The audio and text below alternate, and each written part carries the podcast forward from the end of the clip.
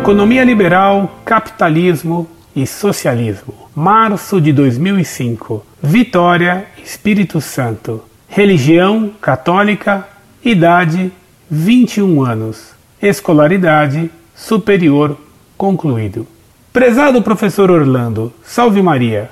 Parabenizo uma vez mais pelo excelente trabalho desenvolvido pelo site da Monfort em divulgar a fé católica e em solucionar as muitas dúvidas que costumam perturbar a nós, integrantes do corpo da Igreja. A pena da Monfort é como a espada das cruzadas, sempre corajosa, e a sabedoria nos textos presente é manifestação inegável de mentes abençoadas. Endereço a este site e ao professor Orlando Fedeli meu reverente respeito e minha incontida admiração. Deus os ilumine sempre nesta missão. Minha dúvida é desta vez a seguinte: tenho lido atentamente os textos publicados no site que enfocam a crítica ao liberalismo. Tenho notado também que essa crítica se dirige mais especificamente ao aspecto humanista e à permissividade religiosa da doutrina liberal. Conheço e estudei as origens filosóficas do liberalismo como um movimento único, mas gostaria de conhecer mais especificamente a posição da Montfort sobre o liberalismo econômico. Sei que doutrinas como fascismo e socialismo são incompatíveis com a fé católica, mas minha dúvida é: se somos favoráveis à propriedade privada, isso importaria necessariamente em sermos favoráveis ao direito de livre gestão dos indivíduos sobre seus bens e propriedade? Note bem o ilustre professor que nem estou falando na escravidão do homem pelo dinheiro, que, aliás, parece atingir muitas mentes viciadas em nossa sociedade. Gostaria apenas de saber o que o senhor pensa quanto ao liberalismo enquanto modelo macroeconômico de governo, em contrapartida a reformas coletivistas e marxistas de gestão de Estado. Seria ele anticristão? Não sei se me faço entender bem. Seria, por exemplo, anticristão um regime que adotasse características privatistas no campo econômico, mas que fosse conservador nos campos moral e político? E mais, se não abuso da paciência do nobre professor, o senhor acredita que existe algum modelo econômico compatível com o cristianismo? Agradeço-lhe antecipadamente. É sempre uma dádiva contar com as lições e com a sapiência de um verdadeiro professor. Que Deus o abençoe. Cordialmente. Muito prezado, salve Maria. Pio XI também declarou que ninguém pode ser ao mesmo tempo bom católico e verdadeiro socialista. Pio XI encíclica quadragésimo ano. Isso não significa que a Igreja aprove o capitalismo sem restrição ou condenação, como se fosse uma escolha excelente. A Igreja sempre fez crítica ao capitalismo. Sua pergunta coloca um dilema que não existe entre o socialismo e capitalismo, como se fôssemos obrigados a escolher entre os dois sistemas econômicos, considerando um ótimo e o outro péssimo. O capitalismo é ruim, o socialismo é péssimo.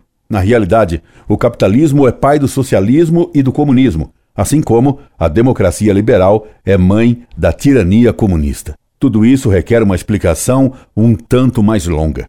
No crepúsculo da Idade Média, por se ter colocado o bem-estar na vida terrena acima da salvação da alma, por se ter colocado o reino da terra acima do reino dos céus, começou-se a buscar, antes de qualquer coisa, a riqueza material.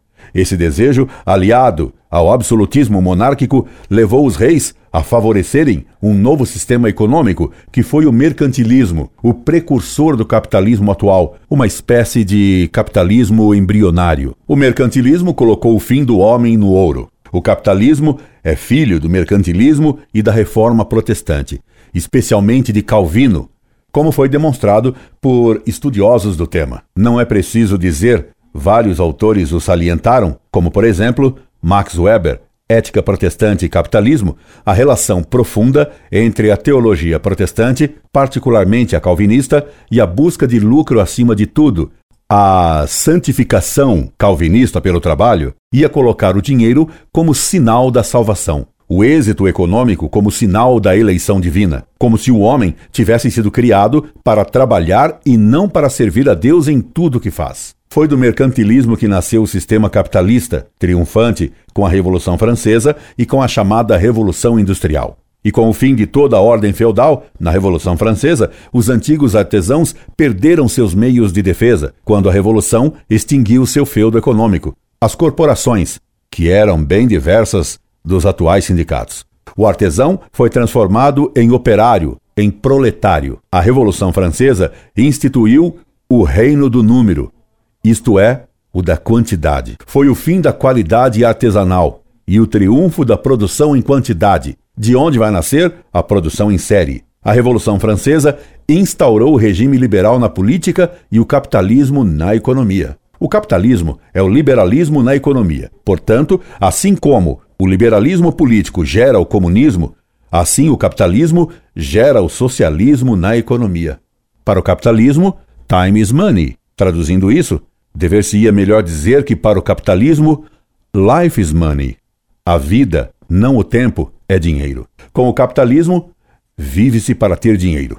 Politicamente, esse triunfo do número vai significar o governo da maioria, que se aufere pela contagem de votos e pelo sufrágio universal, isto é, pelo sistema democrático liberal, que muito pouco tem a ver com a democracia, tal como a entende a Igreja Católica.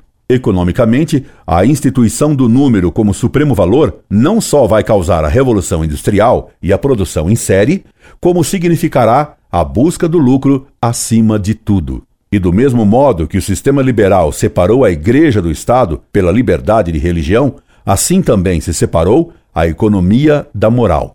Desde que se obtivesse lucro, pouco importava para o capitalismo triunfante com a Revolução Francesa que meios eram usados. Daí nasceu a tendência a reduzir o quanto possível o salário dos que trabalhavam e a fazer produção de objetos em série, pouco importando a decadência de sua qualidade. Importava só o lucro, e o quanto antes. Daí a velocidade das coisas modernas. Velocidade de produção, Taylorismo, velocidade de consumo, velocidade de uso. Disto resultante a velocidade da vida atual e a ideia dela decorrente de que tudo tem que mudar sempre.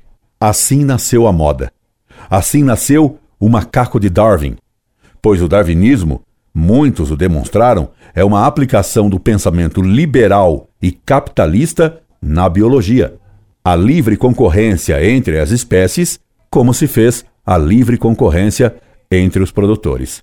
Hitler despontava já do darwinismo, imaginando a criminosa livre concorrência das raças com os fornos assassinos de Auschwitz que agiam usando a produção de crimes em série, em linha de destruição criminosa em massa. Portanto, esse foi e é o principal ponto negativo do capitalismo que a Igreja sempre condenou: a separação entre economia e moral, que foi uma consequência da separação entre Igreja e Estado. Um segundo ponto negativo do capitalismo que a Igreja sempre condenou também foi a livre concorrência absoluta na economia. Assim como, na democracia liberal, nascida da Revolução Francesa, se deu a liberdade religiosa completa, acabando-se com a distinção entre a verdade e a mentira, assim como se deu livre concorrência ao erro e à verdade, assim também na economia se dava a livre concorrência absoluta, com o falso raciocínio de que sempre venceria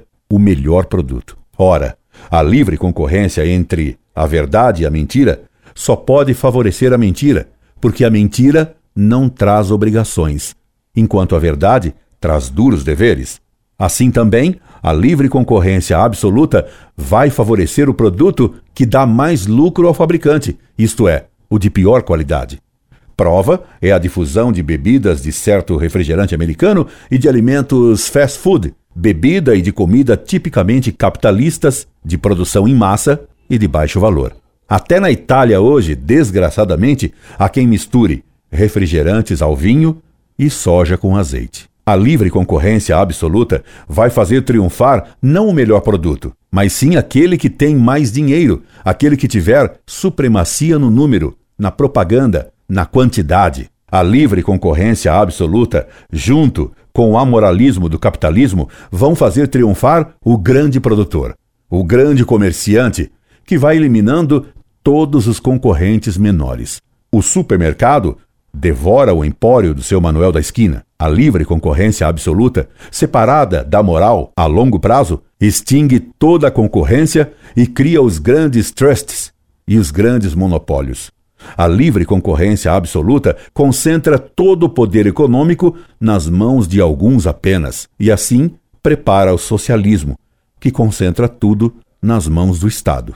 Portanto, os dois pontos negativos do capitalismo são: primeiro, a separação entre economia e moral. Segundo, a livre concorrência absoluta. Esses dois erros na economia, ambos, foram frutos amargos e péssimos da liberdade de religião, como foram a seguir as duas causas econômicas do socialismo. Nova York preparou Leningrado. Wall Street financiou o stalinismo e o nazismo, as duas mais importantes formas de socialismo do século XX. Roosevelt deu o triunfo a Stalin em 1945. E o Concílio Vaticano II, favorecendo a liberdade de religião, favoreceu a expansão do castrismo, através da Conferência de Medellín. Daí, a teologia da libertação nascer especialmente alimentada pelos textos do Vaticano II. Se o capitalismo tem esses dois pontos negativos, ele manteve, entretanto, dois pontos positivos. Primeiro, ele continuou a admitir o direito de propriedade particular, que é um direito natural, direito que a Igreja sempre defendeu. Segundo, o capitalismo permite a livre iniciativa. Cada um trabalha no que quer, onde quer, quanto quer. Muitos pensam erradamente que o capitalismo se opõe ao comunismo. Isso não é verdade em parte, porque o comunismo leva ao extremo o que deseja o capitalismo, a igualdade social e econômica. Repito, o capitalismo é o pai do comunismo. A oposição entre eles é apenas de grau, mas a doença, os princípios deles, são os mesmos. O socialismo, nascido dos erros do capitalismo, vai atacar exatamente os dois pontos positivos que ainda restam no capitalismo. O socialismo vai combater, primeiro, o direito de propriedade particular, o que faz do socialismo um sistema antinatural, essencialmente mau. Segundo, vai combater também a livre iniciativa, ao fazer do Estado o controlador da economia e do operário apenas uma peça do sistema econômico. Esses dois erros essenciais do socialismo é que vão gerar a ditadura do Partido Comunista, porque o socialismo é o HIV da AIDS comunista. Da mentalidade capitalista se originou como o aborto monstruoso, o marxismo, ensinando que se a vida é para ter riquezas, o homem é um animal que trabalha. Na estúpida definição de homem, feita por Engels, definição que muitos anos atrás a Secretaria da Educação do Estado de São Paulo, dirigida então por um católico esquerdista e socialistoide, impôs, graças sempre à liberdade de pensamento e de consciência, aos professores de história de todos os colégios do Estado. E se os homens são animais que trabalham, as formigas, já que elas são animais que trabalham, as formigas seriam então humanas. Os homens poderiam então ser tratados como animais de carga. Da mesma forma que o capitalismo normalmente gera o socialismo, a democracia liberal gera a ditadura socialista e comunista. Porque se todos são iguais e todos têm que ter as mesmas oportunidades, como se explica que uns sejam mais ricos que os outros? E se na democracia liberal deve haver livre concorrência política, nas eleições, essa livre concorrência política é impedida pela propaganda maciça dos candidatos mais ricos, propaganda que afoga os candidatos mais pobres. Nas eleições capitalistas, vence quem tem mais propaganda, isto é, quem tem mais dinheiro. Por isso, na democracia liberal, normalmente vencem os mais ricos. No liberalismo, político ou é rico ou vai ficar rico. Se a democracia liberal quer fazer a igualdade política, só se conseguirá essa igualdade política fazendo-se a igualdade econômica. Do liberalismo nasce o comunismo. Foi o que se constatou já na Revolução Francesa, quando os Enjarres, de Herbert e Chalmette defenderam a igualdade econômica e social, para que fosse realmente possível a igualdade política. E o desejo de igualdade a todo custo levou ao terror. A igualdade guilhotinou a liberdade. Como você vê, meu caro, não se trata de escolher entre capitalismo e socialismo, nem se trata de escolher entre liberalismo e comunismo. Um é causa do outro.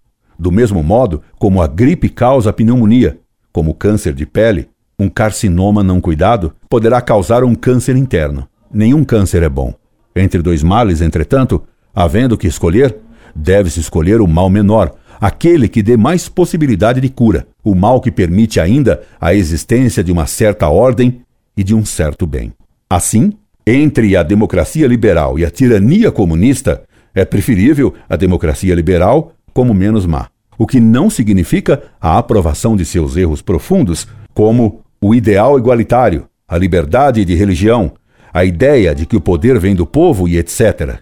Do mesmo modo, entre socialismo e capitalismo, é preferível o capitalismo, porque permite ainda que se tenha propriedade particular e que se tenha liberdade econômica, sem esquecer os males profundos do capitalismo que vão gerar o câncer mais profundo do socialismo. É o que explica que tantos milionários capitalistas e tantos burgueses abastados apoiem o comunismo.